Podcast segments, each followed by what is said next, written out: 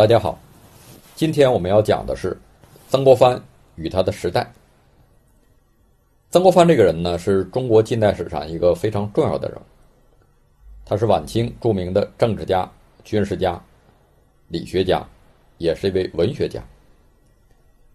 那么关于他呢，毛泽东一生啊曾经多次做过评价。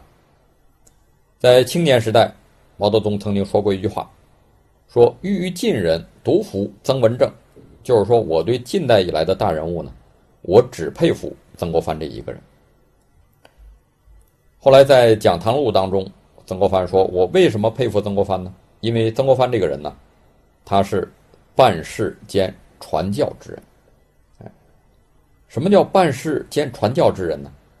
就是在中国历史上呢，呃，大人物啊可以分成两部分。”一部分是传教之人，你像孔子、孟子、朱熹，哎，这些呢都是思想家，他们创立自己的学派。但是有一个问题呢，是他们不能办事儿，哎，你像孔子一生啊，周游列国，为了推行自己的政治主张，但是最后呢，都失败了，哎，所以孔子曾经形容自己是如丧家之犬。呃，找不到自己的主人，孟子也是这样。呃，孟子一生也是经常找各国国王聊天，是吧？呃，希望让这些国王呢能听他的，但是呢也没做到。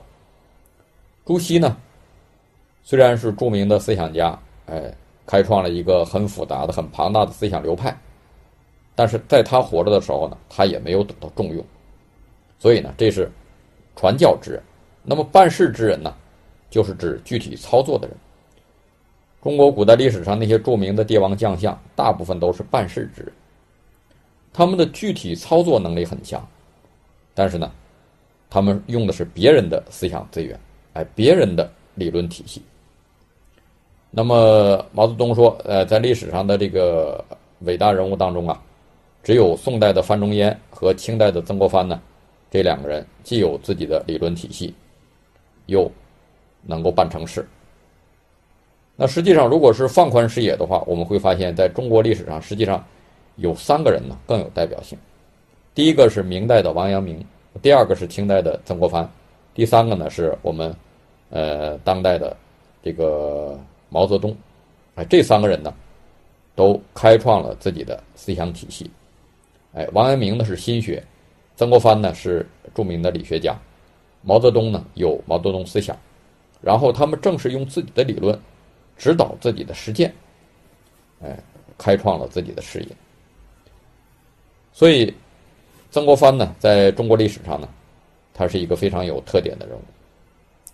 到了晚年，毛泽东又做过这样一个评价，他说：“曾国藩是地主阶级最厉害的人。”这个评价呢，应该说也非常高，因为过去的帝王将相，历史上那些著名的人物。除了几个农民起义领袖之外啊，全都属于地主阶级。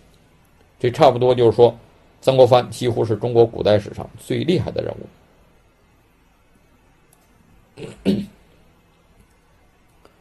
那么，巧合的是，毛泽东的老对头蒋介石也非常崇拜曾国藩。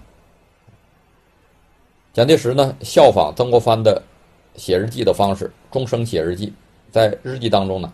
不停的反思批判自己。在蒋介石开办黄埔军校的时候，哎，他的基本教材就是《曾胡治兵语录》，曾国藩、胡林翼带兵的方法。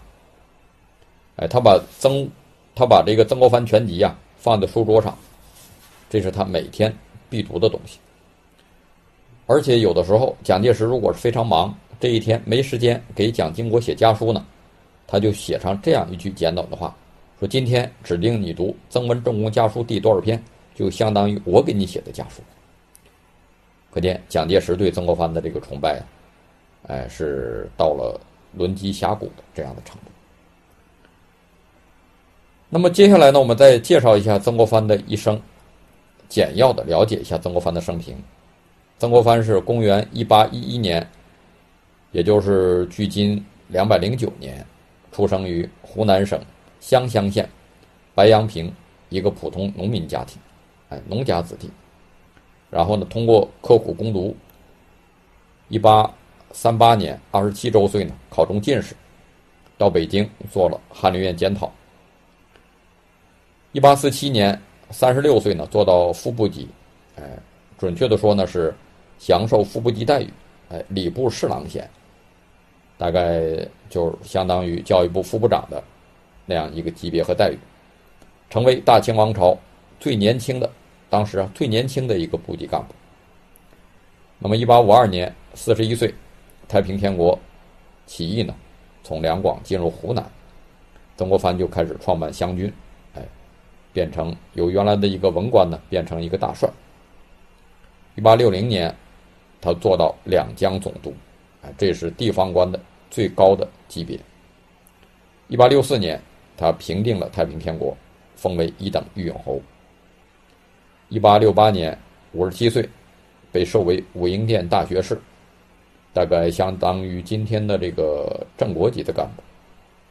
那么呢，开始兴起洋务运动。哎，这个呢也深远的影响了中国历史。一八七二年，在两江总督任上去世，终年是六十一岁。以上呢是曾国藩的简要的生平。那么关于曾国藩这个人呢，解读他的角度很多。哎，关于他的这个书呢，也是汗牛充栋。那么我也写了六本关于曾国藩的书。哎，那么我反复阅读关于曾国藩的文文献呢。我的感觉是，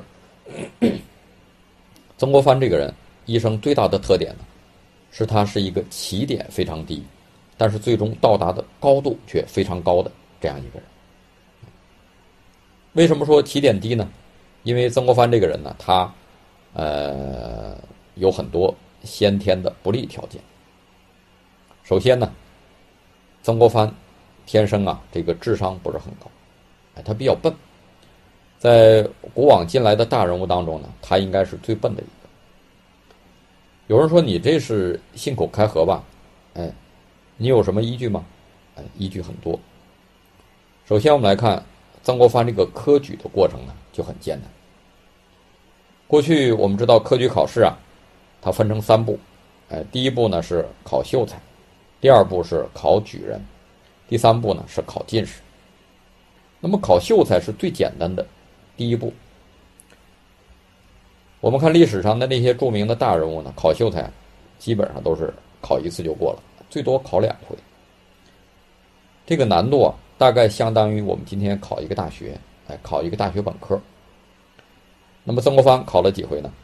曾国藩考了七回。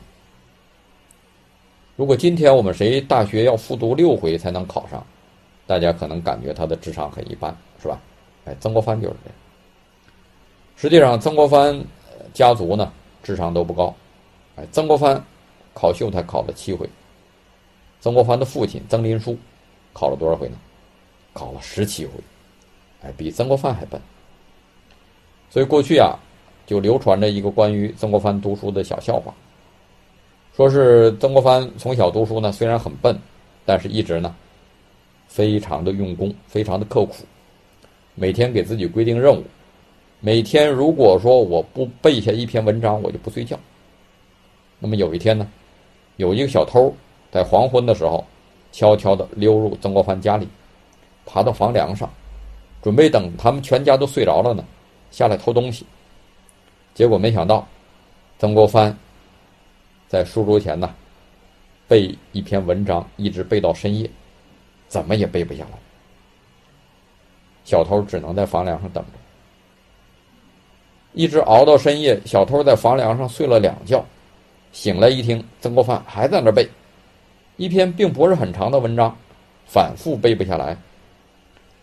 后来小偷一看呢，天都快亮了，自己实在也没机会偷东西了，哎，一怒之下从房梁上跳下，对曾国藩说：“就你这个笨样，你还读什么书？连我都背下来了，你听我给你背一遍。”说着，小偷堂堂堂倒背如流，背一遍，小偷走了。哎，剩下曾国藩呢，目瞪口呆。那这当然它是一个传说，但是这个传说呢很传神。它第一说明曾国藩这个人呢确实是用功；第二呢，说明曾国藩呢确实是笨。哎，这是曾国藩我们说的条件差的第一个方面，他的智商呢很平常。第二个方面呢，曾国藩的出身呢很普通。哎，我们刚才讲了，曾国藩呢是出生于湖南湘乡县的一个普通农民家庭。那么他的老家呀，今天呢是属于双峰县。我在写这个《曾国藩传》，包括给曾国藩算算账的时候呢，曾经到他的老家去过一次。哎，那个时候呢，他的老家还没有通公路，我要先坐汽车，哎，到双峰。到双峰之后呢，再转乘摩托，一路颠簸，才能到他们家。交通非常不方便。哎，是个穷乡僻壤。曾国藩呢，家族里面呢，也没出过任何的官员。一般来讲，过去中国人的家谱啊，哎，都喜欢攀附名人，是吧？清朝没出过名人，明朝肯定出过；明朝没出过，元朝出过；元朝没出过，宋朝出。但是曾国藩的家谱，哎，你打开看，历史上一位名人、一个当官的也没出过。甚至在曾国藩的父亲曾林树之前，他们老曾家连读书人都没有。曾国藩后来自己啊，在这个家谱的序言当中就说过：“说吾曾氏自古无以读书发明者。”就是说，我们老曾家历史上连读书人都没有。所以呢，他们家是一个典型的面朝黄土背朝天的普通农民家庭。这是曾国藩条件比较差的第二点。出身比较差，既不是官二代，也不是富二代，是一个普通农民家庭。第三点呢，曾国藩还有一个劣势，他的身体条件也比较差。呃，今天我们很多人说呀，说我这辈子做不了什么大事儿，为什么呢？因为我身体不行，是吧？我一用功就头疼，一用功就睡不着觉，哎，我考不上好大学。但是曾国藩就是这样。我们看曾国藩青年时代的日记啊，经常说说我今天用功读了半天书，晚上头痛欲裂，睡不着觉。哎，他说我是这个头脑不耐劳苦。另外一个呢，曾国藩从三十岁开始就长时期的耳鸣，在日记当中多次记载说出现了耳鸣，声音很大，持续的时间很长。所以，曾国藩如果是身体有点小毛病呢，他在家书当中不跟家里人说，怕家里人担心。但是他好几次在家书当中说：“我三十岁就开始耳鸣，哎，不知道是什么原因。”那么到了三十五岁呢，曾国藩又得了一种更著名的病，什么病呢？皮肤病。关于曾国藩呢，有很多传说，有一个传说呢，就是曾国藩是个巨蟒转世，说他母亲在怀怀他的时候呢。梦到院子里的这个大槐树上，爬下一条白色的蟒蛇，哎，钻入他的怀中。后来呢，生了曾国藩。为什么会有这样的传说呢？就是因为曾国藩有著名的皮肤病。这种病，用我们今天话来讲呢，可能是呃牛皮癣，或者是白癜风，或者是银屑病，哎，这一类的皮肤病，特征呢就是身上不停的起皮屑。然后要不停的挠，一挠的话，这皮屑就哗哗往下掉，就像这个蛇在蜕皮一样。所以呢，大家就传说曾国藩是蟒蛇转世。那么这个病是从三十五岁这年开始得，一直伴随了曾国藩的一生。一年当中啊，有一半时间是处于犯病当中，晚上彻夜睡不着觉，需要彻夜的给自己挠痒。所以曾国藩，我们知道他后来他是一个理学家。哎，他在这个节制自己欲望方面很有一套，宣称一生呢不近女色，但是在晚年五十多岁呢，他给自己娶了一个妾。理学家为什么要娶妾呢？他的直接的理由就是晚上要给自己挠痒，因为曾国藩带兵在外呀，夫人年纪大了不能跟着，哎，身边都是男人。那么你晚上犯了皮肤病没法睡觉，你不太好叫一个男性的士兵，哎，躺在一张床上给自己挠痒。为了方便呢，不如就娶一个妾。所以这个病呢，折磨了曾国藩的一生。那么我们看曾国藩的家书和日记，到了四十多岁呢，曾国藩又得了一个对他困扰更大的病——失眠。哎，应该是四十七岁那年，曾国藩呢在官场上遇到了一次重大的挫折，从那之后呢，就开始得了失眠症。哎，每天晚上一般就睡两三个小时，最多睡四个多小时，从来没好过。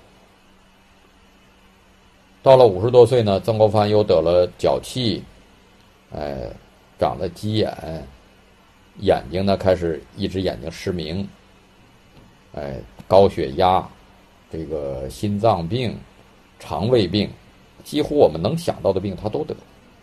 所以曾国藩是一个身体条件非常差的人。他就是在这样的身体条件下开始奋斗的。那在这样的条件下，曾国藩取得了什么样的成就呢？取得了很多成就。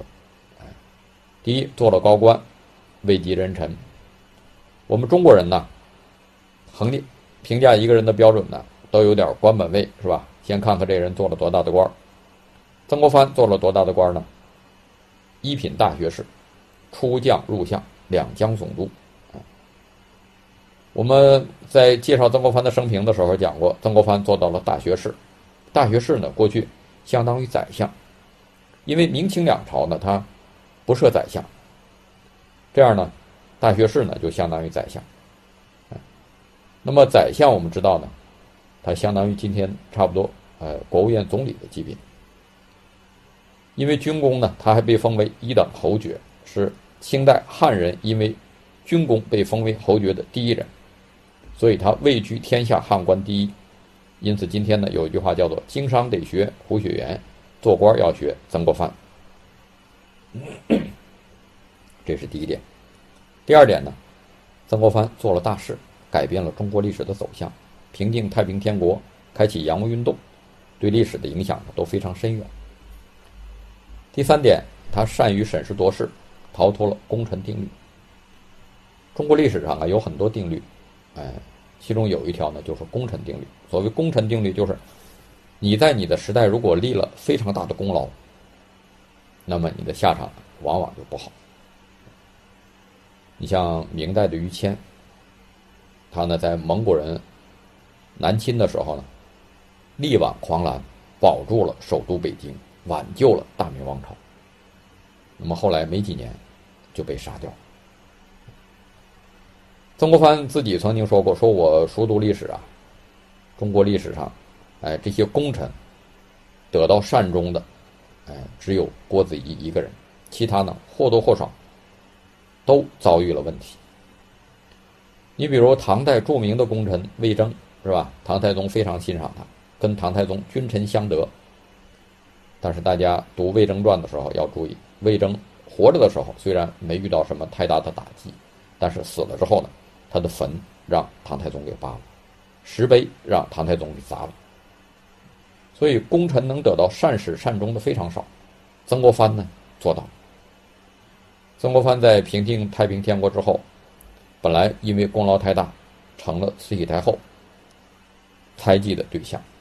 那么曾国藩因为熟读历史嘛，所以他深知哎进退的这个节奏，所以呢就毅然把自己手中的军权。交出去了，把自己的湘军全部打发回老家，哎，这样呢，重新获得了慈禧的信任，所以他做官的水平呢是很高的。这是第三点，第四点呢，曾国藩做到了中国古人人生的最高境界，什么最高境界呢？三不朽：立功、立德、立言。立功我们刚才讲了，立德呢，他被称为。中国传统社会最后一个圣人，立言呢，他留下了一部《曾国藩全集》，其中的《曾国藩家书》流传非常广，影响非常大。这是第四点。第五点呢，曾国藩的家庭教育也非常成功，哎，子孙后代啊，成才的人特别多，所以曾国藩的成就非常大。那么大家看，这样的成就，是一个笨人能做出来的吗？哎，所以曾国藩的天资和他的成就之间这个反差，应该是古往今来最大的一个。那么曾国藩，曾国藩一生成功啊，他有两个关键点。第一个关键点呢，是他通过自我完善，修正了自己性格中的短板，提高了自我管理能力，把自己的天分呢、天赋啊，上天赋给他的不多的才能挖掘到极致，让自己成了一个人才。第二点呢，就是他善于用人。哎，虽然自己比较笨呢，但是他能够把当时最聪明的人纳入自己的帐下，集众人之长补一己之短，和众人之私成一己之功。哎，这是他成功的一个重要原因。那么接下来呢，我们就讲第一部分，曾国藩的早年生活。我们刚才讲啊，曾国藩天分很差。实际上，除了我们刚才讲的那几部分之外呢，曾国藩的先天的条件当中还有一个呢比较差的，就是他性格也不太好。我们今天一提起曾国藩，都会想到，哎，那是一个圣贤，是吧？但是在青年时代啊，具体的说，在三十岁以前呢，曾国藩可远远不是圣贤。哎，他有很多我们今天普通人身上常见的缺点和毛病。曾国藩在青年时代有哪些缺点呢？第一，他比较浮躁，性格是比较浮躁的一个人，他坐不住。呃，在曾国藩二十七岁那年，我们讲他到北京啊来做官哎，因为他考中了进士。那么在老家读书的时候呢，曾国藩还是比较用功的，哎，因为爷爷和父亲管着他。但是到了北京呢，就有点像我们今天很多大学生，哎，刚进大学一样，就开始放羊了，哎，管不住自己了。每天生活呢没有规律，不停的串门聊天听戏、喝茶、下棋，哎，那么他是翰林官员，翰林官员呢是允许在家里头自修研究学问，但是曾国藩呢也静不下心来读书。曾国藩日记当中说：“说我呀，这个这一段翰林院放了四十天假。我本来计划说读多少本书，写多少篇文章，哎，计划的很好。但是等假期结束之后啊，我总结一下，发现除了写了一封家书之外，什么正事儿都没干。哎，十天完全都荒废了。所以他是一个比较浮躁的，坐不住的。”哎，这样一个人。那么第二点呢，他为人比较傲慢，哎，修养不好。虽然曾国藩，呃，开始的时候这个考秀才考得很难，读书呢很笨，但是后来呢，哎，在第七次考秀的时候，他突然开窍了，哎，知道怎么写文章了。在那之后呢，他的科举之路啊就一直比较顺。二十七岁。我们说是周岁，哎，虚岁了二十八岁，就中了进士，到北京来当官那么这个在当时呢，是非常难的，因为过去这个科举的录取率是非常低的。过去一个县呢，不是说一年出几个进士的问题，而是几年出一个进士的问题。好比说曾国藩所在的这个湘乡县呢。他是平均呢，在清代时平均二十七年才出一个进士，所以曾国藩感觉，哎，我挺了不起，顾盼自雄。那么他到北京当官之前呢，在家里头临出发的时候，他的老祖父啊曾经交代过他一句，说：“你呀，儿的才是好的，儿就是古文的那个你，儿的才是好的。”儿的官是做不尽的，呃，如若不傲，就更好全了。就是你呢，是适合当官的，有当官的才干，但是你身上，我怎么看你越来越傲了？哎，你要是把这点戒掉了就好。到了北京之后呢，哎，他新交往的很多朋友都说呀，你身上有一股傲慢之气，说他无处不着怠慢之气，往那儿一坐呀，浑身上下都散发着傲慢的气息。那么，因为傲慢、修养不好，所以曾国藩刚到北京的时候，经常跟别人打架，哎，日记当中有好几次跟别人发生冲突的记载。这是第二点。那么第三点呢？曾国藩自己还提到一点，说呢，我比较好色。当然，我们说曾国藩好色呢，不是说他有什么不良的嗜好，是吧？不是说他呃喜欢去逛这个花街柳巷，这倒没有。曾国藩说自己好色呀，就是因为他有一大爱好，什么爱好呢？喜欢看美女。哎，那么我们知道，在清代啊，传统时代呀，美女是不上街的，是吧？大家闺秀，大门不出，二门不迈。那么曾国藩就到人家家里去看美女。哎，这在日记当中你有很多记载。我们看曾国藩日记当中有这样一条，说有人纳机与强之见，侠谢大不敬。哎，有一个朋友啊，娶了一个小妾，我听说很漂亮，我就找个借口到人家去，假装去看书。哎但是到人家呢，强迫朋友把小妾拉出来给我看一看，看了之后呢，我还侠谢大不敬，哎，摸人家的手，动手动脚。第二个资料，哎，是日木履斜视，真不是人，耻心丧尽，更问其他，这是什么意思呢？就是这一天呢，我到人家去拜年，哎，人家留我吃饭，那么这个朋友家呢？有好几个妾呢，都很漂亮。我呢，于是就管不住自己的眼睛了，目履斜视，眼睛总是直勾勾的去看人家的这个妾。回来之后，在日记当中骂自己呢，真不是人，耻心丧尽。所以这种记载在曾国藩的日记当中呢是很多的。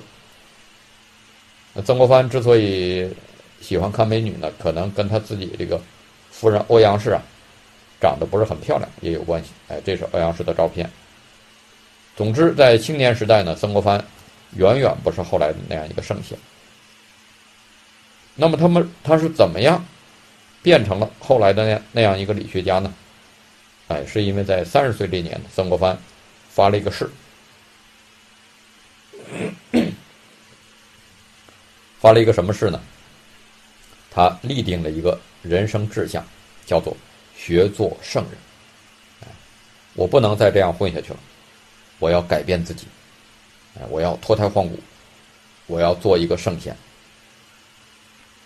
那这个志向啊，应该说是非常远大的，是吧？学做圣人，大家知道，圣人是中国古代读书人的最高人格理想。